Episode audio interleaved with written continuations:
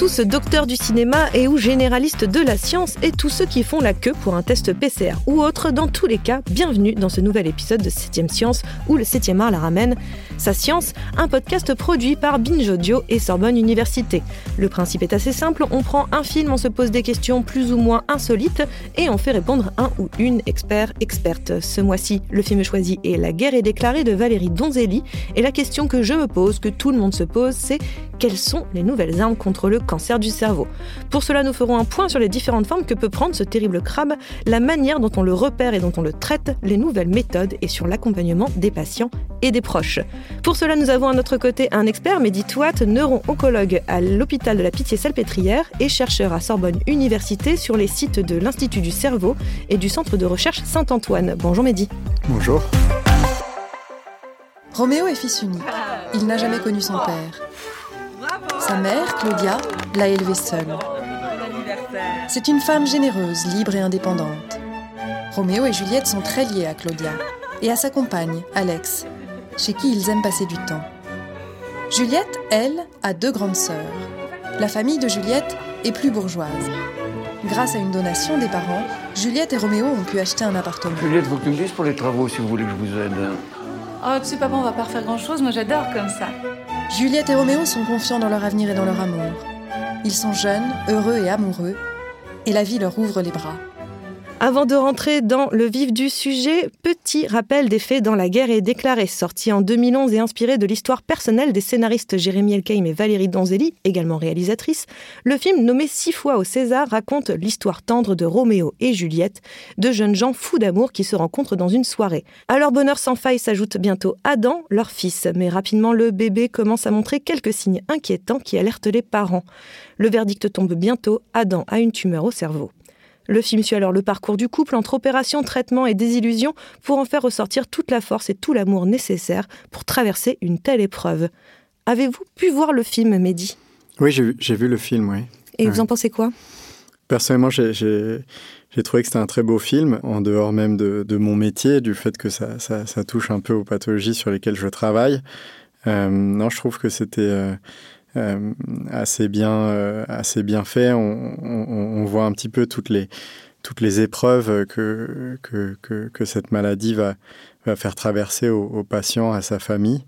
Euh, et, je trouve que le, le, le, film aborde assez bien ces aspects humains. Et donc, est-ce que vous pouvez nous dire un petit peu, en quelques mots, quel est votre travail, votre spécialité à l'hôpital de la Pitié-Salpêtrière? Neuro-oncologue, ça veut dire quoi? Alors, euh, ça veut dire qu'on on, va soigner des patients qui ont des, tumeurs du cerveau. Euh, donc, nous, on est plutôt du côté euh, médical, mais on travaille en équipe avec des neurochirurgiens qui vont opérer le patient, généralement au début de leur prise en charge, des radiothérapeutes qui vont utiliser des rayons pour traiter la tumeur, et puis nous, du côté euh, on va être, utiliser des traitements euh, systémiques comme la chimiothérapie et puis euh, suivre le patient, l'accompagner et essayer de, l'aider à, combattre sa maladie. Est-ce que vous pouvez nous dire un tout petit peu, parce que cancer, c'est un mot que tout le monde connaît, c'est un mot qui fait peur, hein, c'est The Big C, comme le disait le titre d'une série, mais concrètement, c'est quoi le cancer? Alors, c'est une, une, bonne question. Le, cancer, euh, de, façon euh, très schématique, hein, euh, c'est une maladie, génétique. alors, pas génétique au sens héréditaire, génétique acquise dans les cellules après la naissance. et donc, c'est une, maladie qui se développe dans certaines cellules qui vont accumuler un certain nombre de, mutations qui vont toucher des gènes qui sont très importants pour réguler le fonctionnement de ces cellules. Les gènes euh, codent pour des, protéines qui, régulent la, fonction des cellules. Et donc, euh, si, les cellules accumulent euh, beaucoup de mutations, elles vont progressivement dégénérer et éventuellement mener à la formation d'un cancer. Ce qui est important de, de retenir, c'est qu'il n'y a pas un cancer, il y a des centaines, voire des milliers de cancers. Euh, c'est-à-dire qu'il y a à la fois des, types de cancers différents qui vont se développer euh, dans différents organes selon des, des mécanismes propres en fonction de ces organes-là. Et puis même si on prend deux patients qui ont la, la même tumeur, le même cancer, on va avoir des différences assez importantes d'un patient à l'autre. D'accord, donc à chacun son, cancer d'une certaine façon. À chacun son cancer. C'est un peu terrible à dire. Euh, et est-ce que, parce que vous avez dit c'est pas héréditaire, et on voit dans le film à un moment donné le personnage se défendre de dire bah non c'est pas euh, c'est pas héréditaire euh, particulièrement le, cancer de son fils, mais est-ce qu'il y a des, peut-être des terrains peut-être un peu plus favorables au développement du cancer? J'imagine qu'il y a des substances hein, qui qui aident, hein, mhm. le, le, tabac, l'alcool à l'excès, etc. peuvent entraîner ce genre de choses. Mais est-ce qu'il voilà est-ce qu'il y a des, des héréditaires on souvent que, euh, par exemple, je sais pas, moi, on me demande si dans ma famille, il y a déjà eu des cancers auparavant. Donc, euh, quels sont les terrains peut-être ou les choses qui provoquent, euh, qui sont plus favorables au cancer, en fait? Alors, il y, a y a effectivement des, des maladies héréditaires qui sont associées à des, à des risques importants de, de, développer des cancers. Ce qui est, ce qui est très connu, c'est par exemple les, les mutations des gènes BRCA1 et 2 qui vont s'associer à des risques importants de développer des cancers du sein ou des cancers de l'ovaire euh, chez la femme. Euh, et puis, il y a d'autres maladies qui sont euh, éventuellement plus rares qui vont s'associer à d'autres types de cancers. parmi toutes ces maladies-là, il y en a certaines qui vont éventuellement causer des, cancers du cerveau. Mais si on prend l'ensemble des, cancers du cerveau, ça compte pour environ peut-être 5%, voire un petit peu moins de 5% de l'ensemble des, tumeurs cérébrales. Donc, euh, vous voyez, c'est assez rare. Mm. Et finalement, chez plus de 90% euh, des patients, on n'est pas capable de trouver euh, de maladies familiales. Il y a peut-être des, petits facteurs favorisants, mais on ne sait pas pourquoi le patient a développé cette maladie-là. Ah, c'est terrible. Donc en fait, on a tous une épée de Damoclès. Ça fait un petit peu peur en soi. oui et non, parce que ça reste, des maladies assez rares. Tant mieux, ça, voilà. Eh, je savais bien, bien qu'il y aurait quelques bonnes nouvelles quand même dans, dans, dans, dans ce podcast. Écoute, ça va pas très bien. Qu'est-ce qui se passe? Je donnais le biberon à Adam, on a joué un peu et puis il a vomi. Ah, mais tu m'as fait peur Mais non, mais ça c'est rien, tu sais, en ce moment, euh, il est super enrhumé, donc euh, à mon avis, c'est les dents. Hein. Je suis hyper mal parce que comme j'ai joué avec lui juste avant, je me dis que c'est peut-être à cause de ça. Non, tu sais, il est grand maintenant. Je suis sûre que c'est les dents. Ça m'a impressionné parce qu'il a vomi d'un coup. C'est pour ça que je t'appelle. Excuse-moi de te déranger. Mais non, tu me déranges pas. Mais comment il est là, ça va? Bah là, euh, il est en pleine forme. Il se marre. Enfin, il est couvert de vomi, mais il se marre. Bon, je vais le changer. Je te laisse. D'accord. Tu me rappelles sinon. Oui, oui. Je t'embrasse. Bah alors Qu'est-ce qui te prend, toi? Tu m'as fait flipper, espèce de petit con. Le film tourne autour d'un bébé, puisqu'on voit que le, petit garçon Adam euh, a moins de deux ans hein, quand il développe euh, cette, tumeur, en fait. Mais il y a des différences vraiment majeures entre euh, un cancer chez un enfant et un cancer chez un adulte, au mhm. cerveau, je veux dire surtout. Il y a des différences très importantes. les cancers de l'enfant nous, on a tendance à les assimiler à peut-être euh, des maladies du développement, c'est-à-dire que c'est des maladies qui vont toucher des cellules qui sont en train de se développer et de former le cerveau adulte, euh, tandis que les, les, cancers de l'adulte vont être des, maladies plutôt euh, associées au, vieillissement de ces cellules dans le cerveau, au fait qu'elles vont répliquer, en tout cas pour certaines dans le cerveau, pour entretenir le tissu. Et au cours de ces réplications, elles vont euh, éventuellement faire des erreurs, et, euh, ce qui va conduire euh, à, la formation de ces cancers. Et donc en, pratique, très concrètement, on ne va pas du tout rencontrer les mêmes types de cancers. Il y a des différences très importantes dans les types de maladies qu'on rencontre entre les enfants et les adultes. Et puis après, il y a des, des spécificités aussi cliniques dans la façon dont ces maladies vont se révéler et puis dans la façon dont on va appréhender le traitement parce que euh, l'enfant euh, voilà, un cerveau qui se développe et donc ça, pose des problématiques particulières vis-à-vis des traitements, euh, de, ne pas induire des handicaps trop importants en lien avec le, traitement qu'on fait. il y a vraiment des spécificités et les équipes d'oncologues qui vont gérer les enfants sont des pédiatres en fait, alors que nous, on va gérer plutôt des patients adultes dans notre service. Est-ce que, par exemple, un cancer de l'enfant peut être plus facilement traitable qu'un cancer euh, du cerveau pour l'adulte? Pour certains, oui. Il euh, faut savoir que le, cancer du cerveau chez l'enfant, c'est la deuxième cause la plus fréquente de cancer après les, après les hémopathies, donc par, exemple les leucémies. Euh, et euh, chez l'enfant, on va avoir euh, un, nombre assez significatif effectivement de, tumeurs du cerveau qui vont bien répondre au traitement. Chez l'adulte, on est, on est souvent plus en difficulté, bien qu'on ait, certaines tumeurs pour lesquelles on, peut obtenir des très bons résultats thérapeutiques, mais, effectivement, on va observer des, des différences aussi sur la réponse au traitement.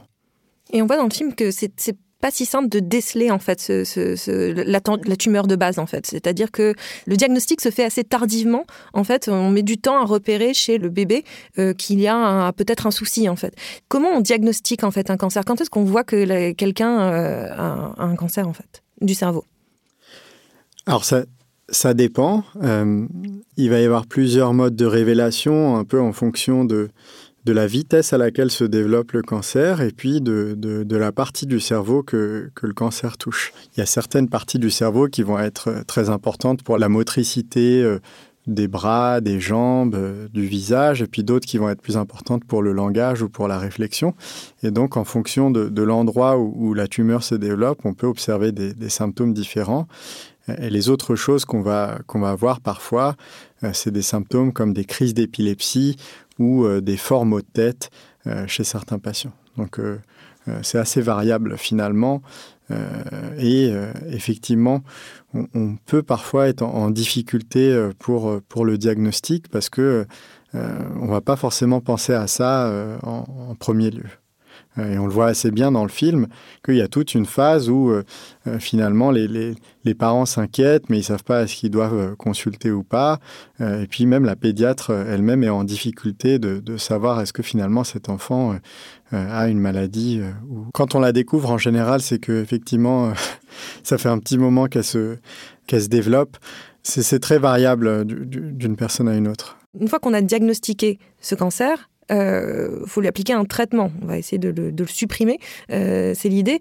Donc comment on définit euh, le traitement et quels sont les traitements? Il y a deux questions en une. Hein. comment on définit le traitement à appliquer pour tel ou tel cancer et quel est-il en fait? Alors, la première étape, c'est d'avoir un, diagnostic précis et le plus précis possible. et, ça, on le voit aussi assez bien dans, le film, parce qu'il y, a, toute une hésitation et, toute une phase de réflexion sur le diagnostic précis euh, chez cet enfant. Euh, et dans ce cadre-là, on va être amené à, utiliser parfois des techniques euh, très spécialisées, y compris de recherche, pour mieux cerner la maladie que, le patient a. Une fois qu'on a cette information, on va décider du traitement de façon collégiale, c'est-à-dire lors de réunions qui vont réunir les chirurgiens, les radiothérapeutes, les oncologues, les pathologistes, les radiologues, un petit peu tous les, euh, tous les, tous les médecins impliqués dans la prise en charge de ces patients et on va essayer de choisir euh, au mieux pour le patient en fonction de l'agressivité de sa maladie, de son potentiel de, de rechute après le traitement et de ce qu'on espère en termes d'efficacité de, de, des traitements. Et, les choix, globalement, euh, ils se font entre euh, la chirurgie, la radiothérapie et les traitements systémiques, chimiothérapie, thérapie ciblée ou immunothérapie, qui peuvent d'ailleurs tous être euh, combinés chez le même patient. C'est-à-dire que parfois, on va faire les trois ensemble pour essayer d'obtenir le meilleur résultat possible pour le patient. Ah, on dit qu'il faut un, village pour euh, élever un enfant, mais il faut un village aussi visiblement pour, euh, pour traiter le cancer, euh, j'ai l'impression. Vous avez cité plein de corps de métier. C'est une grosse, grosse équipe. et c'est des équipes le, plus souvent très, très spécialisées, comme les, cancers du cerveau sont des maladies assez rares. Ça, fait appel à, à, une expertise et ça demande l'intervention d'équipes qui ont l'habitude de faire ça. Oui. Et on, voit dans le film que ce traitement évolue euh, au fur et à mesure de, la maladie. On arrive à déceler euh, peut-être des nouvelles choses où le traitement s'est avéré inefficace, il faut changer de protocole. Euh, ça arrive souvent, en fait. Est-ce qu'il n'y a pas forcément une solution pour un problème? Le problème peut toujours évoluer?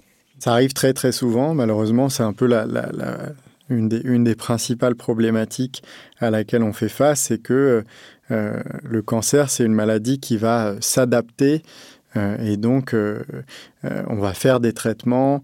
Le cancer s'adapte, c'est-à-dire qu'il y, a certaines cellules qui vont euh, avoir une capacité à résister à ce traitement, qui vont euh, se mettre à évoluer, et donc il faut que nous, on soit capable de rebondir, de le détecter à temps et de changer de traitement, et donc on, va être très très très souvent amené à changer les traitements.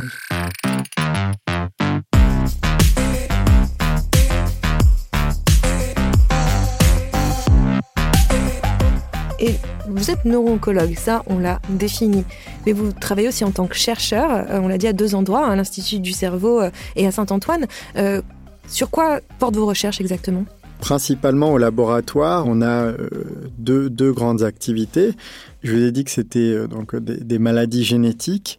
Et donc, dans, le laboratoire, on va finalement aller analyser ces, mutations, ces, anomalies génétiques, euh, et essayer de, mieux les caractériser, c'est-à-dire de comprendre euh, à l'échelle individuelle d'un patient, quand on retrouve certaines mutations, qu'est-ce que ça veut dire? Euh, Qu'est-ce que ça veut dire par rapport au diagnostic? Est-ce qu'on peut utiliser cette, information pour préciser le diagnostic de la tumeur du patient? Qu'est-ce que ça veut dire par rapport au potentiel d'agressivité de sa maladie? Et qu'est-ce que ça veut dire par rapport à la réponse éventuelle qu'elle va avoir au traitement? Donc ça, c'est toute une partie euh, de notre activité de recherche, euh, de, mieux cerner la génétique euh, de ces tumeurs, de, mieux cerner comment elles se développent. Et puis, on a en parallèle une activité qui vise à, identifier des nouvelles pistes thérapeutiques et donc à, identifier des vulnérabilités de ces cancers, c'est-à-dire des, des, traitements qui vont attaquer et tuer ces cellules tumorales, à les tester au laboratoire sur des modèles euh, euh, in vitro ou des modèles animaux. Et puis, une fois qu'on a confiance en ces traitements qu'on a développés, aller les apporter à l'hôpital dans le cadre d'essais cliniques pour aller tester si ces traitements vont fonctionner chez les patients. Et donc, quelles sont les nouveautés, en fait euh, C'est terrible à dire, l'impression de parler d'un magasin. Mais euh, quelles sont les nouveautés euh, dans, le traitement et dans le diagnostic à l'heure actuelle au niveau du, du, traitement du cancer? Parce que vous avez parlé de l'immunothérapie, vous l'avez mentionné, et l'immunothérapie, il y a eu un prix Nobel en 2018 pour James Allison et Tasuku Honjo au, sujet donc, de l'immunothérapie. Ça, c'est une nouvelle technique finalement, ou est-ce vraiment qu'elle est utilisée peut-être déjà contre le cancer? L'immunothérapie, c'est un concept qui est assez ancien, qui remonte euh, euh, au début du XXe siècle, mais qui a effectivement connu euh, des avancées vraiment considérables au cours des dix dernières années. et grâce aux, découvertes, en effet, de ces chercheurs qui ont identifié, en fait, dans certains cancers, des mécanismes qui permettent aux cellules tumorales d'échapper au système immunitaire. Il faut savoir que le système immunitaire qu'on a tous, il est là à la fois pour nous protéger euh, des infections. En ce moment, on parle beaucoup euh, euh, de l'épidémie Covid. Donc, notre système immunitaire est là pour nous protéger contre ce type de virus. Mais il est aussi là pour nous protéger contre des cellules qui commencent à dégénérer, à avoir un, fonctionnement anormal, comme les cellules cancéreuses. Les cancers s'adaptent à, ce système immunitaire et vont développer des mécanismes qui leur permettent euh, finalement de mettre euh, euh, sous contrôle le système immunitaire, de faire en sorte que, qu'il ne s'attaque pas à, eux.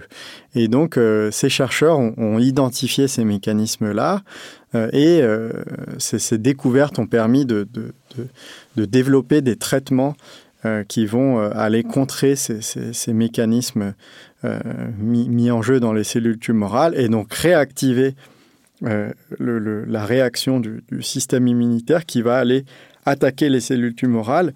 ça, ça a une efficacité assez spectaculaire dans un certain nombre de, cancers, comme les cancers de la peau, les cancers du, poumon, euh, par exemple. L'avantage de, ce type de, stratégie, c'est que, pour le coup, ça va être des stratégies adaptatives.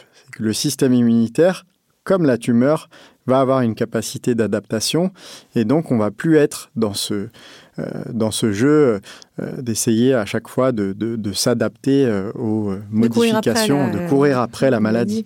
Et finalement, on va réactiver le système immunitaire qui est le meilleur système adaptatif pour lutter contre ces, cellules tumorales.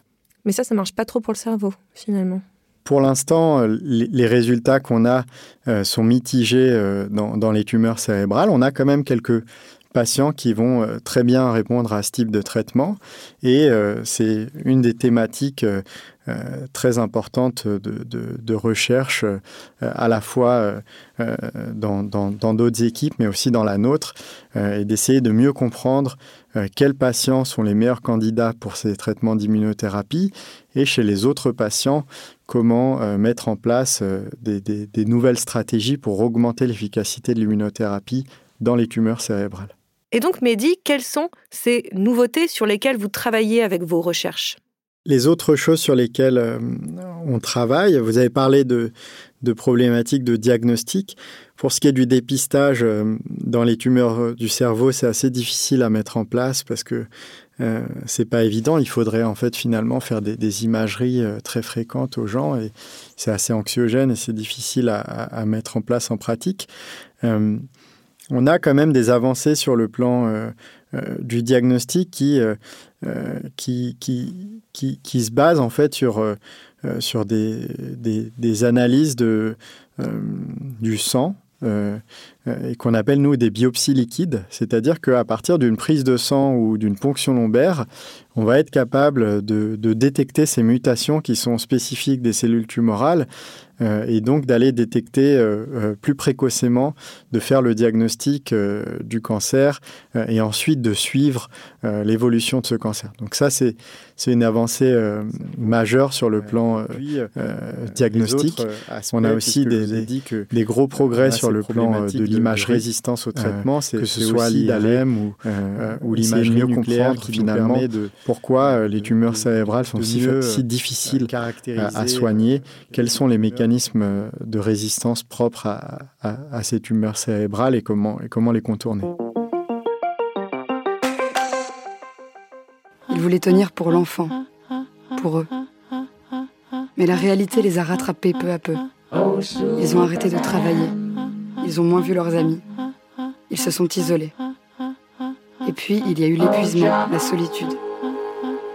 Ils se sont séparés, puis retrouvés plusieurs fois, puis séparés pour de bon. Ils ont refait leur vie, chacun de leur côté. Ils savaient qu'ils ne seraient plus jamais les mêmes, mais qu'ils resteraient liés l'un à l'autre pour toujours. Et face à l'immense épreuve qu'ils traversaient, ils sont restés solides. Détruits, certes, mais solides. Et dans une dernière partie, j'ai envie de dire, parce que le, film, on parle du cancer, c'est évident, c'est le sujet, euh, c'est le petit garçon qui est malade, mais euh, on se focalise beaucoup sur les parents aussi, euh, sur les parents, puis les parents au sens large, hein, c'est aussi les grands-parents, c'est les proches, et on voit l'impact de, de, du cancer, de l'annonce du cancer, et puis de, de, tout ce traitement sur et le couple et la famille. Il y a une scène sublime dans le film où le personnage de Valérie Donzelli, Juliette, donc apprend que son fils a un a une tumeur et elle va appeler toute sa famille sur, au son de la musique de, l'hiver de Vivaldi. C'est une scène terrible euh, où tout le monde s'écroule en fait euh, de, d'émotion, de, tristesse à l'annonce de ça. Donc euh, c'est une partie de votre travail, c'est cet accompagnement et du patient et, et des proches en fait. C'est une grosse grosse partie de notre travail.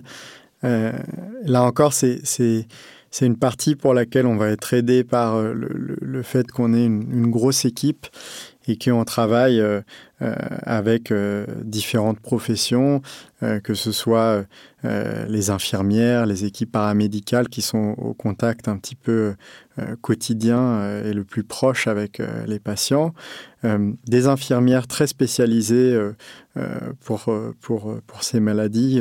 On parle d'infirmières référentes avec qui on va suivre les, patients conjointement et qui vont vraiment nous aider euh, à les accompagner. Et puis ensuite, euh, euh, d'autres spécialistes, les psychologues, les ergothérapeutes, les médecins rééducateurs. Et donc, c'est vraiment une, grosse équipe et, effectivement une, énorme dimension d'accompagnement de ces patients tout au long de leur maladie. On voit très bien dans le film qu'il euh, y a beaucoup de beaucoup d'étapes, des hauts, des bas, et donc euh, il faut il faut un petit peu accompagner le patient et ses proches dans toutes ces étapes. Est-ce que pour vous c'est peut-être presque pas la partie la plus dure en fait, cet accompagnement, parce qu'il y a l'humain à gérer en fait.